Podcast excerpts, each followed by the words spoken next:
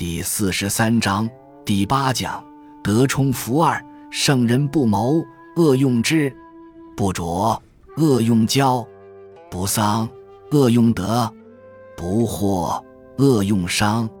呃，何必？为什么呢？如果圣人不去谋划什么事情，又何必用之呢？意思就是说，知也没有用了，因为知是拿来出谋划策的。如果一个圣人不需要去出谋划策，那么知识还有什么用呢？庄子历来对知识抱有一种怀疑主义态度的。拙，木匠用斧头砍，圣人不去做这样的事情，何必用教？一个圣人不会做丧失品德的行为，他还需要什么德呢？我们普通人需要这个德，是因为我们很容易就做些丧德的事情。圣人不会做丧德的事情，他还需要这个德有什么用呢？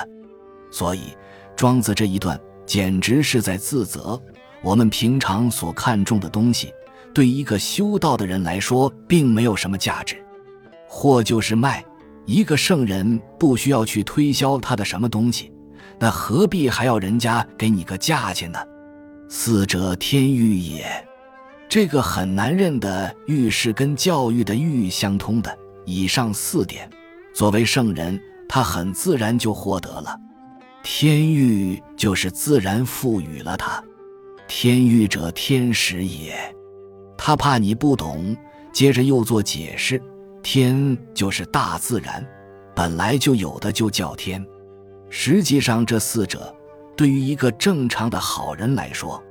它是生来就有的，食就是喂养，养育是动词，天时就是大自然养育了他的意思。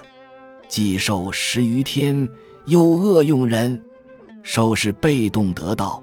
既然天生有了这四样，又何必再人为的去学之？曰德功。也就是说，对于圣人来说，世间有很多事情不用他去学。有人之行，无人之情。这两句也说的是圣人。情不是感情，是事情。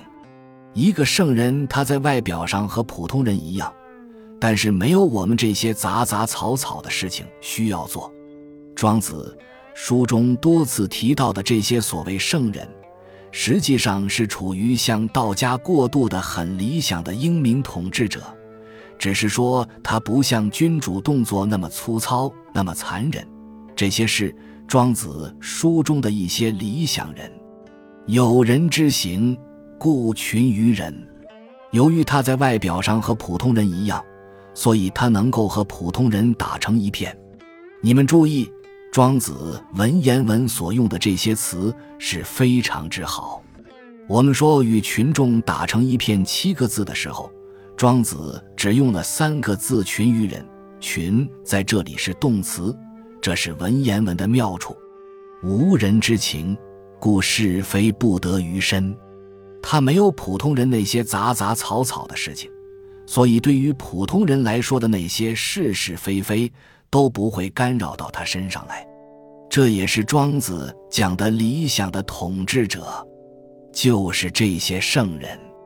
理想的统治者。绝不会去统治，也不去做任何事情，就是无为，就是让生活按照自身的客观规律去运转，让各种人工农商学兵，个人走个人自己的路，做自己的工作。这个圣人他就已经在那里了，这也是一种理想状态。人类社会迄今为止还没有出现过这样的领袖，我们所看到的领袖都是把老百姓的事情管完了的。结果他还弄得非常累，我们还得写些诗歌送他，说夜晚望他家的窗口还灯火通明，他还在为人民操劳。庄子看了就要笑了。庄子说他越是操劳，老百姓越是苦，还不如他说的这种圣人。这种圣人就是无人之情，渺乎小哉，所以属于人也。对于一个圣人来说。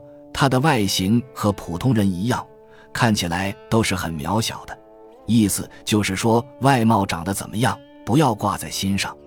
鳌虎大哉，独成其天。只有什么样的是伟大的呢？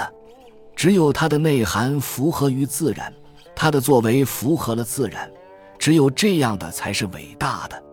德充福这一篇本来也相当长的，我只选了这一段，是因为中间还有很多段的内容都与这段重复，多半写的是残疾人如何修道养德，使人家改变了对他的看法。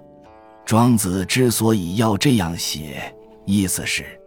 德充于内，必服于外，一定会表现出来。你要真正是一个君子，你才表现得像一个君子。如果你内心是一个小人，一天到晚想的都是升官发财，做的都是偷鸡摸狗的事，哪怕你再装得像，找些人来帮你炒作，或者花很多钱去美容，都是枉然。德充福。这一篇全部的意思概括起来就是这样。